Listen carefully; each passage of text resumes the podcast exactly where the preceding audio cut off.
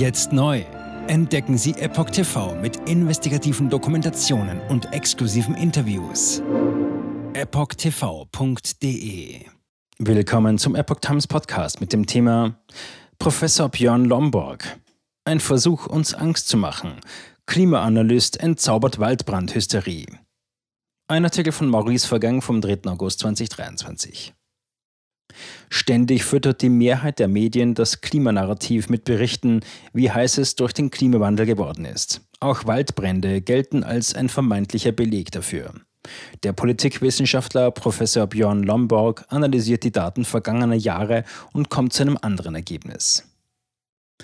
Schlagzeilen wie Die Welt brennt oder immer mehr Waldbrände suggerieren, dass der Klimawandel eine offenkundige Bedrohung für die Umwelt und die Lebensräume von Mensch und Tier darstellt. Bundesgesundheitsminister Karl Lauterbach erarbeitet für Deutschland inzwischen einen Hitzeschutzplan, welcher die Klimadebatte weiter befeuert. Doch entzünden sich der Planet Erde und seine Wälder tatsächlich immer öfter? Nein, das Gegenteil ist sogar der Fall, wie The Wall Street Journal berichtet. Der dänische Autor und Politikwissenschaftler Professor Dr. Björn Lomborg ist von dieser Ansicht überzeugt und beruft sich unter anderem auf Daten der NASA. Seit mehr als zwei Jahrzehnten haben Satelliten die Waldbrände auf der gesamten Erdoberfläche aufgezeichnet. Diese Daten sind laut Lomborg unmissverständlich. Seit den frühen 2000er Jahren, als noch bis zu 3,1 Prozent der weltweiten Landfläche in Brand gerieten, ist die jährlich verbrannte Fläche tendenziell rückläufig.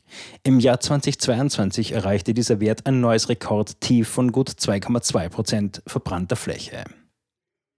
Medien setzen weiter auf Alarmismus. Einen ganz anderen Eindruck vermitteln viele Medienhäuser. Lomborg erwähnte hierzu ein Beispiel der New York Times. Ende 2021 habe sie mehr als 40 Mitarbeiter für ein Projekt beschäftigt, das den Titel Postcards from a World on Fire, Postkarten von einer brennenden Welt trägt. Zitat. Das ausdrückliche Ziel ist es gewesen, den Lesern die Unmittelbarkeit der Klimakrise durch eine Reihe von bildhaften Verwüstungen durch den weltweiten Klimawandel aufzuzeigen. Zitat Ende. In diesem Sommer lag ein großer Schwerpunkt auf den Waldbränden in Kanada. Der kanadische Premierminister Justin Trudeau und das Weiße Haus in den USA gaben dem Klimawandel die Schuld dafür. Der jüngste Bericht des Klimarates der Vereinten Nationen IPCC führte jedoch nicht die von Waldbränden verbrannte Fläche auf den Klimawandel zurück. Stattdessen heißt es vage, dass die Wetterbedingungen, die Waldbrände begünstigen, an einigen Orten häufiger auftreten. Der Bericht sei zu dem Fazit gekommen, dass die Veränderung dieser Wetterbedingungen selbst bis zum Ende des Jahrhunderts nicht über das natürliche Rauschen hinaus zu erkennen sein würden. Die beiden Regierung und die New York Times zeichnen laut dem Dänen ein überzeugendes Bild von einer feurigen Klimaapokalypse, denn sie legten ihren Fokus selektiv auf die Teile der Welt, die in Flammen stehen und nicht auf das viel größere Gebiet, in dem Brände nicht oder weniger häufig auftreten. Weniger Brände in Afrika und Europa. Die weltweiten Daten bis zum 29. Juli durch das Global Wildfire Informationssystem GWIS zeigten laut Lomborg, dass auf dem amerikanischen Kontinent 2023 tatsächlich mehr Fläche verbrannt ist als üblich. In weiten Teilen der übrigen Welt sind die Brände jedoch zurückgegangen. In Afrika und besonders Europa. Das GWIS zeige, dass die weltweit verbrannte Fläche zwischen 2012 und 2022 leicht unter dem Durchschnitt der vergangenen Jahrzehnte liegt. Überall auf der Welt habe die geringere Brandfläche zu einer insgesamt geringeren Rauchbelastung geführt. Einer aktuellen Studie von Forschern der Universitäten Stanford und Stockholm zufolge verhinderte dieser Umstand jährlich fast 100.000 Todesfälle bei Kindern. Apocalypse Now, auch in Australien. Auch die Waldbrände in Australien 2019 bis 2020 erzeugten Schlagzeilen wie Apocalypse Now und Australien brennt. Dabei hätten die Satellitendaten gezeigt, dass dies ebenfalls ein selektives Narrativ war. In zwei Bundesstaaten waren die Brände außergewöhnlich stark, aber im Rest des Landes seien sie laut Lomborg außerordentlich gering gewesen. Seit den frühen 2000er Jahren, als 8% Australiens in Flammen aufging, ist die Fläche des Landes, die jedes Jahr in Brand gerät, zurückgegangen. Die Brände 2019 bis 2020 haben 4% der australischen Landfläche verbrannt. Dieses Jahr wird die verbrannte Fläche wahrscheinlich sogar noch kleiner sein, vermutet der Autor. Das hielt die Medien jedoch nicht davon ab, sich die Rosinen herauszupicken. Sie beriefen sich auf eine Studie des World Wildlife Fund, wonach die Brände 2019 bis 2020 drei Milliarden Tiere getötet hätten. Diese Studie untersuchte jedoch hauptsächlich die beiden Staaten mit der höchsten Brandrate, nicht den Rest Australiens.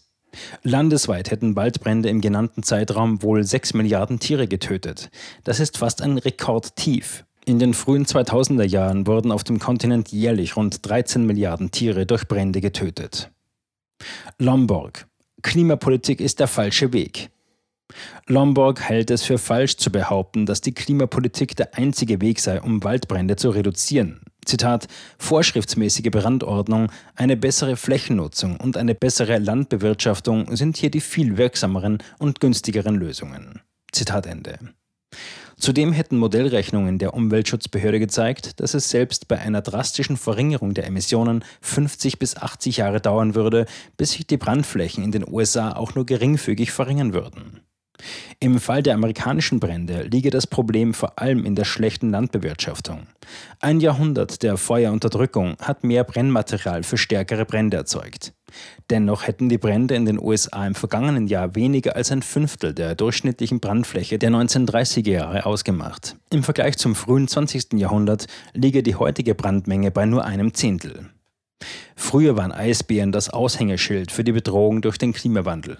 Heute ist die Population dieser Tiere laut Lomborg größer als jemals zuvor in den letzten 50 Jahren. Dennoch bezeichnet auch der Däne die globalen Klimaveränderungen als eine echte Herausforderung. Im Laufe des nächsten Jahrhunderts würden die damit verbundenen Kosten das Äquivalent von einem oder zwei Rezessionen umfassen. Die Antwort des gesunden Menschenverstands wäre es, anzuerkennen, dass sowohl der Klimawandel als auch Maßnahmen zur CO2-Reduzierung Kosten verursachen. Dann sollte man ein Gleichgewicht aushandeln, bei dem die wirksamsten Maßnahmen Vorrang haben, schlägt Lombok vor. Umfragen würden immer wieder zeigen, dass die meisten Menschen nicht bereit sind, die sehr teure Klimapolitik zu unterstützen, die Aktivisten und grüne Politiker vorgeschlagen haben. Zitat Überhitzte Schlagzeilen über das Klima-Armageddon sind ein Versuch, uns Angst zu machen, damit wir diese auf Kosten einer vernünftigen Diskussion und Debatte trotzdem unterstützen, resümiert Lomborg. Jetzt neu. Entdecken Sie Epoch TV mit investigativen Dokumentationen und exklusiven Interviews.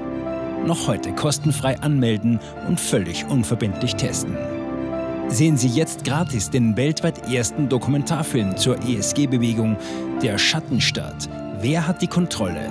Eine originale Epoch Times Produktion. Besuchen Sie uns auf epochtv.de.